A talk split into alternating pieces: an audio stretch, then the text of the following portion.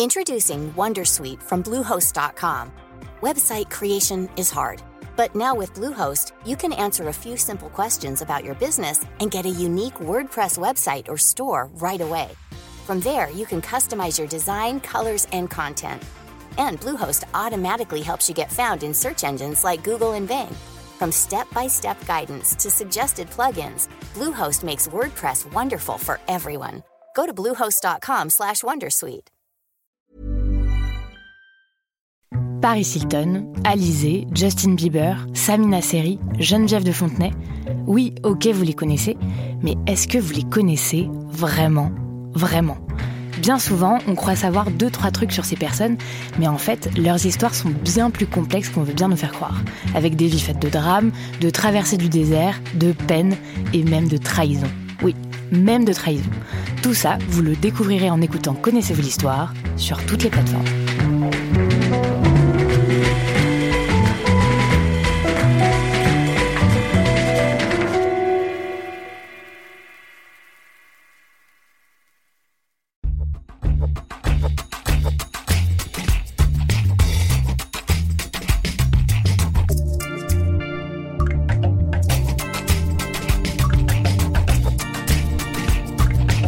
Salut, c'est Thomas Rozek. Difficile à chaque mois de novembre de ne pas avoir en tête tout ce que le terrorisme fait peser depuis quelques années maintenant sur nos vies à tous. Car quand il n'assassine pas brutalement nos concitoyens, il nous pousse surtout, et c'est là son but ultime, à nous déchirer, à nous détester, à nous enfoncer dans des débats médiocres qui jour après jour abîment notre force collective.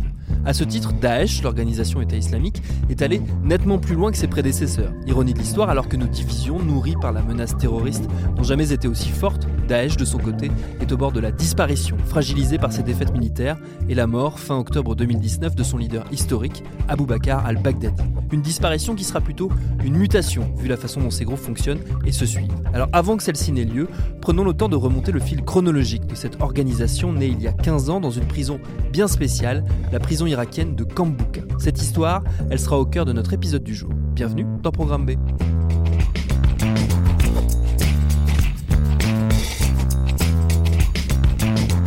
Notre invité pour évoquer tout cela, c'est Nicolas Hénin, ancien reporter de guerre, spécialiste du Moyen-Orient, désormais consultant et auteur. Il a par ailleurs été otage en Syrie de l'État islamique pendant 10 mois avec trois autres journalistes entre 2013 et 2014. J'ai commencé par partager avec lui un sentiment, celui de la difficulté qu'il y avait à trouver un point de départ à cette histoire, justement à cause de la tendance qu'ont ces groupes à ne jamais vraiment disparaître, mais à se dissoudre les uns dans les autres. Il y en a plusieurs des points de départ de l'État islamique.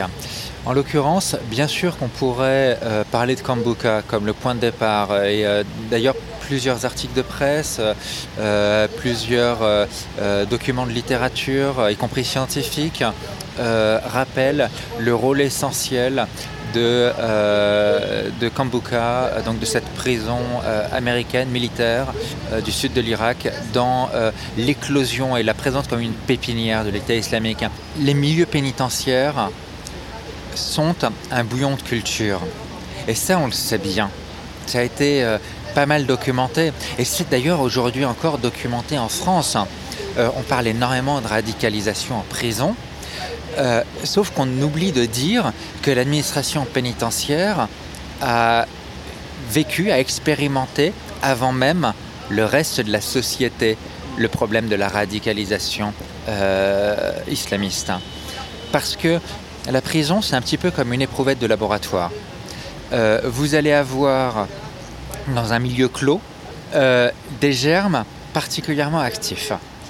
Et de la même façon que des germes qui, euh, en, biologie, eh bien, à température ambiante et à conditions euh, extérieures, mettent beaucoup de temps parce que euh, les conditions sont moins favorables à leur reproduction ou à leur croissance, mettent beaucoup de temps en milieu extérieur. Eh bien, dans l'éprouvette, maintenue dans ce milieu avec une, certaine concentration et une certaine chaleur, eh bien, on va avoir ces germes, ces phénomènes qui se développent beaucoup plus vite.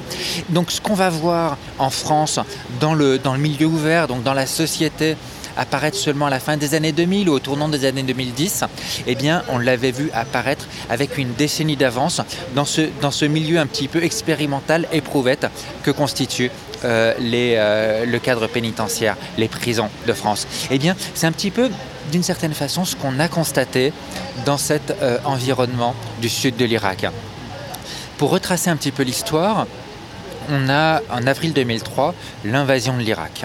Cette invasion s'accompagne évidemment eh bien, de l'arrestation d'un certain nombre de prisonniers de guerre. Beaucoup de prisonniers de guerre ont été euh, relâchés, euh, mais pas tous, en particulier euh, parmi les officiers. Donc on a des personnes qui ont plutôt un profil nationaliste, voire bassiste, une certaine fidélité au régime de Saddam Hussein. Et puis, assez rapidement aussi, après l'invasion, on a des personnes qui euh, se lancent dans une forme de résistance, une insurrection face euh, à euh, l'occupation sous direction américaine, mais avec une coalition d'une douzaine de pays autour. Et puis, évidemment, bah, dans le cadre des opérations de contre-insurrection, on a des actions de neutralisation létales, donc des ennemis qui sont tués, et aussi un certain nombre d'interpellations. Et ces insurgés se retrouvent incarcérés. Dans un premier temps, ils se retrouvent principalement incarcérés, comme ils, euh, ils sont dans le, principalement dans la zone autour de Bagdad, hein, euh, dans le centre et le nord de l'Irak. Ils se retrouvent, euh, enfin les Américains se retrouvent réactiver l'infamante prison politique de ce qui était le, la, grande geôle politique dans les faubourgs de, de Bagdad, à une quarantaine de kilomètres de Bagdad, d'Abu Ghraib.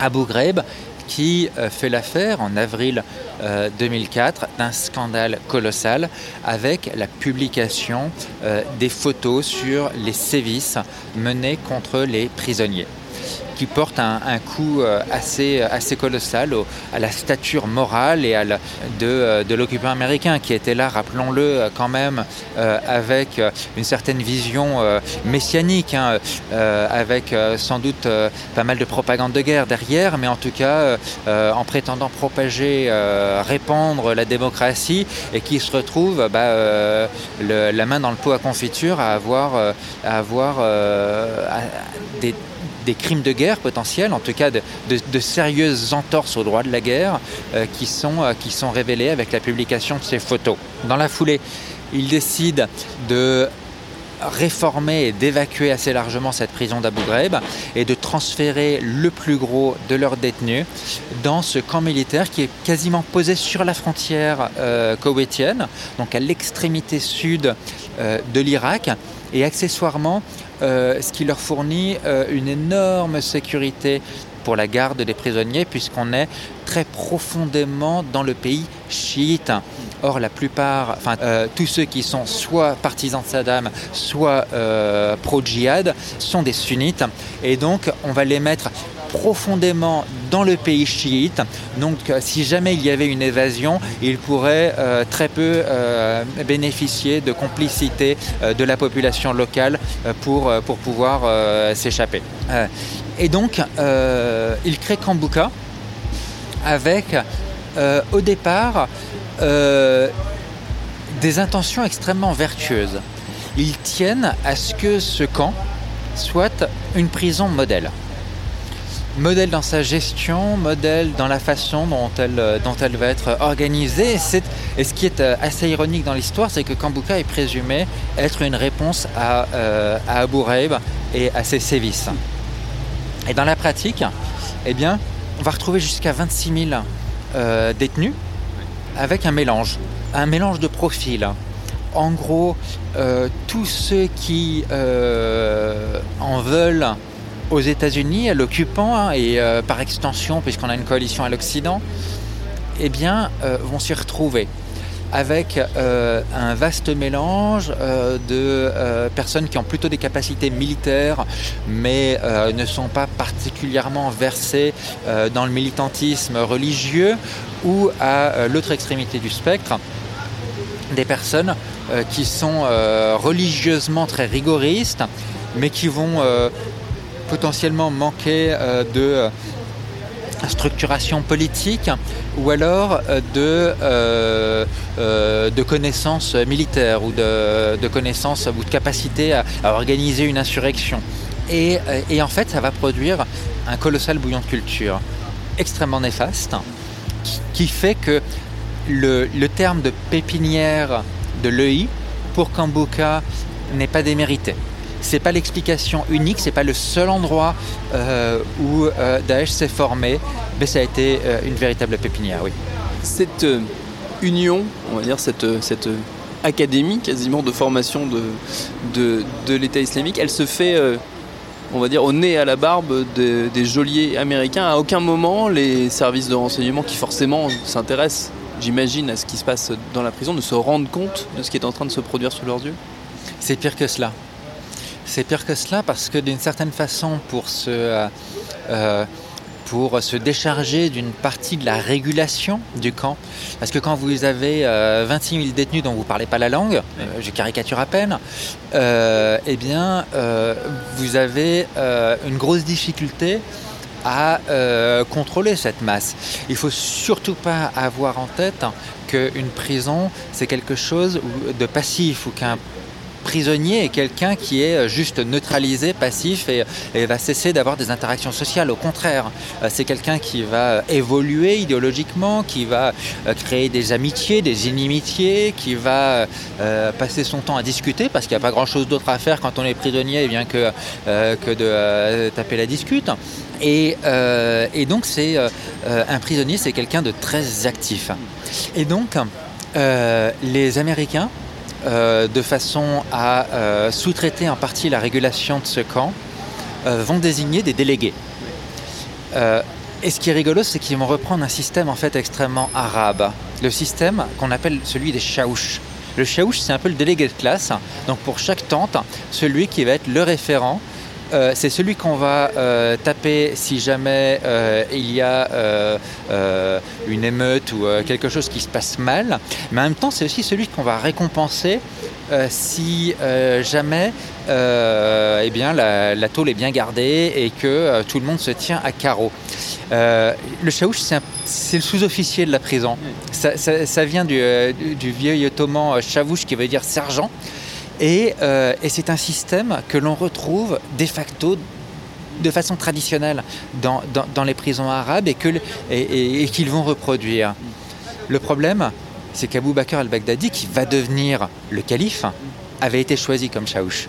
Et donc s'était retrouvé dans une position de légitimité à la fois euh, pour euh, les geôliers américains, mais aussi pour les prisonniers. Euh, en tout cas pour, le, peloton de prisonniers en quelque sorte, euh, dont, il était, euh, dont il était responsable.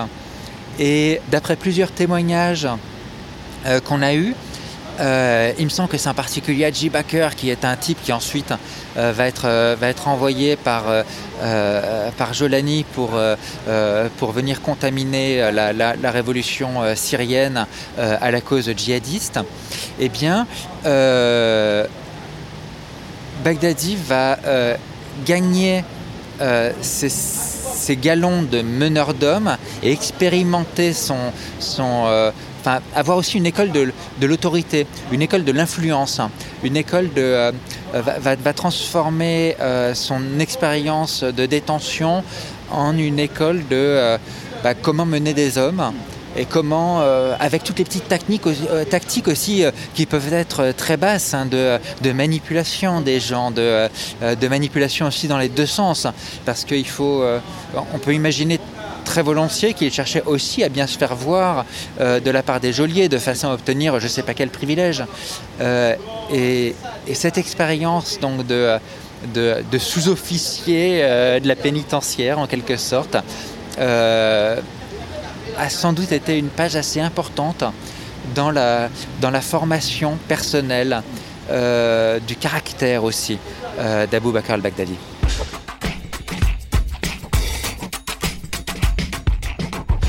Comment est-ce que cette, euh, cette proto-organisation de l'État islamique sort de la prison de Kambuka Comment est-ce qu'elle arrive justement à retrouver la liberté et à mener ensuite euh, ses actions et euh, sa campagne terroriste? Ça, ça nous renvoie en fait à un autre cliché qui est extrêmement répandu à propos des, des prisonniers. On a l'impression qu'à partir du moment où quelqu'un se fait arrêter, quelqu'un part en prison, eh bien la société est sauvée et que euh, la prison, enfin que la personne est neutralisée. Il faut garder à l'esprit, je pense, que tout prisonnier, y compris le pire des terroristes, a vocation à sortir et demain à se retrouver à nouveau interagir en société. Et euh, bah, Kambuka a été rempli, mais Kambuka a aussi été vidé et de façon assez naturelle parce que euh, au fur et à mesure, euh, eh bien, euh, les prisonniers étaient réévalués. Et, et, on cherchait leur réinsertion. On ne peut pas garder ad vitam aeternam 26 000 prisonniers de guerre et surtout dans une guerre asymétrique comme celle-ci. Il y a une campagne de contre-insurrection.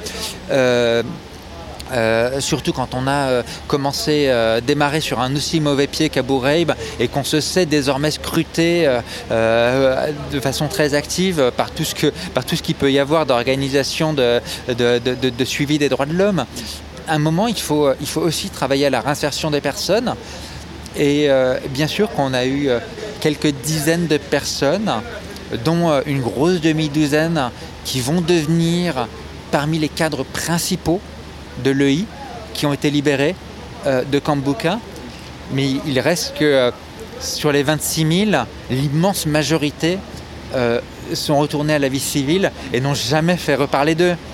Donc c'est toute la difficulté en fait de qu'est-ce qu'on fait avec des détenus terroristes et qu'est-ce qu'on fait avec des détenus d'une façon générale. Ça nous renvoie aussi à des questions assez, assez philosophiques sur la réhabilitation d'anciens délinquants, d'anciens terroristes, euh, qui est euh, nécessaire, qui est euh, dans l'immense majorité des cas, encore une fois, un succès, parce que l'immense majorité des personnes qui sont emprisonnées pour des faits de terrorisme ne vont jamais refaire parler d'eux.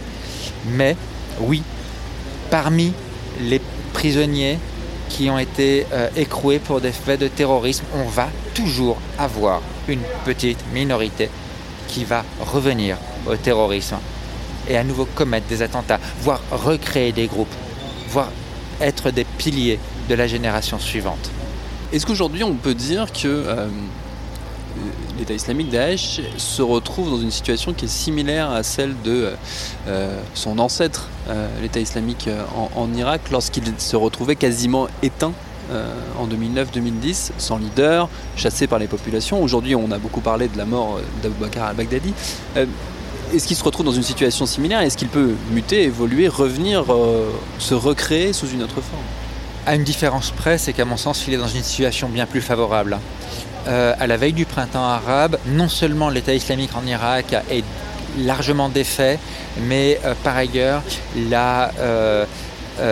l'environnement euh, lui est très défavorable. Aujourd'hui, bien sûr qu'il euh, a subi des coups majeurs, euh, d'abord sa perte de territoire et puis aussi la perte de son leader, et, leader qui a été remplacé par quelqu'un de un personnage complètement fantomatique. Potentiellement, il n'y a pas de leader aujourd'hui de Daesh. On, ne connaît qu'un nom de guerre, et un nom de guerre que potentiellement n'importe quelle personne physique existante pourra demain adopter et, euh, récupérer. Donc euh, on a euh, une direction complètement vaporeuse, complètement fantomatique. qui fait que oui, bien sûr, l'EI est aujourd'hui dans une situation extrêmement défavorable, sauf que le reste de l'environnement est très favorable à sa résurgence. Euh, en particulier euh, sur euh, les bases qui avaient fait son succès au tout début, au tout début de l'insurrection de l'insurrection irakienne dans la foulée de, l'invasion américaine, en l'occurrence des bases sectaires. dans son opposition frontale avec les chiites, gouvernement chiite à Bagdad, régime chiite à, Damas, et, dans son et, des bases sectaires aussi dans son opposition avec les Kurdes et, son, avec, euh, et avec une situation euh, très volatile et très complexe, avec énormément d'ingérences étrangères, ingérences turques, ingérences russes, ingérences iraniennes, euh, dont les populations locales devront se débarrasser pour réussir à devenir, à, être enfin maître de leur destin. Parce que en fait, je pense que la clé pour résoudre le terrorisme dans ce Moyen-Orient, dans cette zone à cheval entre, la Syrie et l'Irak, c'est de permettre euh, euh, aux populations locales euh, d'accéder à un destin politique dont elles seront maîtres et dont elles ont été privées depuis des décennies.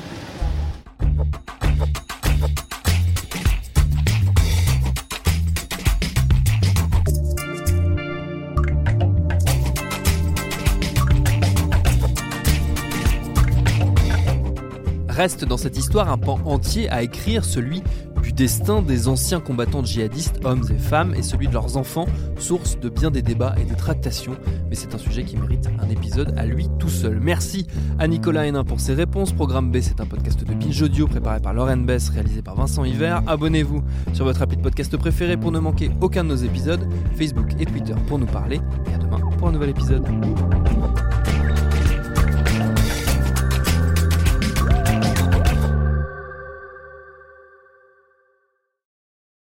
Salut, je m'appelle Camille Test, je suis journaliste et prof de yoga et j'anime Encore Heureux, un podcast sur la santé mentale. Deux fois par mois, on se pose des questions très simples, du genre comment on fait pour avoir un rapport apaisé à la nourriture, peut-on vraiment travailler et être heureux, ou encore pourquoi se réconcilier avec le sport. Avec mon équipe d'expertes et d'experts, on repose les bases, on décrypte les problèmes, on les replace dans un contexte global et surtout, on trouve des solutions. Car même si le monde va mal, on a le droit de vouloir être encore heureux. Encore heureux, c'est un podcast de Binge Audio, déjà disponible sur votre appli de podcast habituel. Join us today during the Jeep Celebration event. Right now, get 20% below MSRP for an average of 15178 under MSRP on the purchase of a 2023 Jeep Grand Cherokee Overland 4xE or Summit 4xE. Not compatible with lease offers or with any other consumer incentive offers. 15,178 average based on 20% below average MSRP from all 2023 Grand Cherokee Overland 4xE and Summit 4xE models in dealer stock. Residency restrictions apply. Take retail delivery from dealer stock by 4 1. Jeep is a registered trademark.